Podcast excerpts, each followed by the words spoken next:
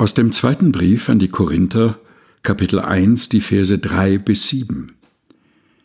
Gelobt sei Gott, der Vater unseres Herrn Jesus Christus, der Vater der Barmherzigkeit und Gott allen Trostes, der uns tröstet in aller unserer Bedrängnis, damit auch wir trösten können, die in allerlei Bedrängnis sind, mit dem Trost, mit dem wir selber getröstet werden von Gott.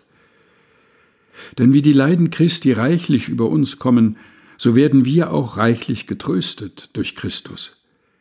Werden wir aber bedrängt, so geschieht es euch zu Trost und Heil. Werden wir getröstet, so geschieht es euch zum Trost, der sich wirksam erweist, wenn ihr mit Geduld dieselben Leiden ertragt, die auch wir leiden.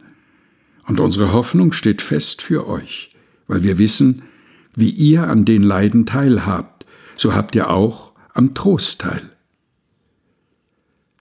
Zweiter Brief an die Korinther, Kapitel 1, Vers 3 bis 7 aus der Lutherbibel von 2017 der Deutschen Bibelgesellschaft. Gelesen von Helga Heinold.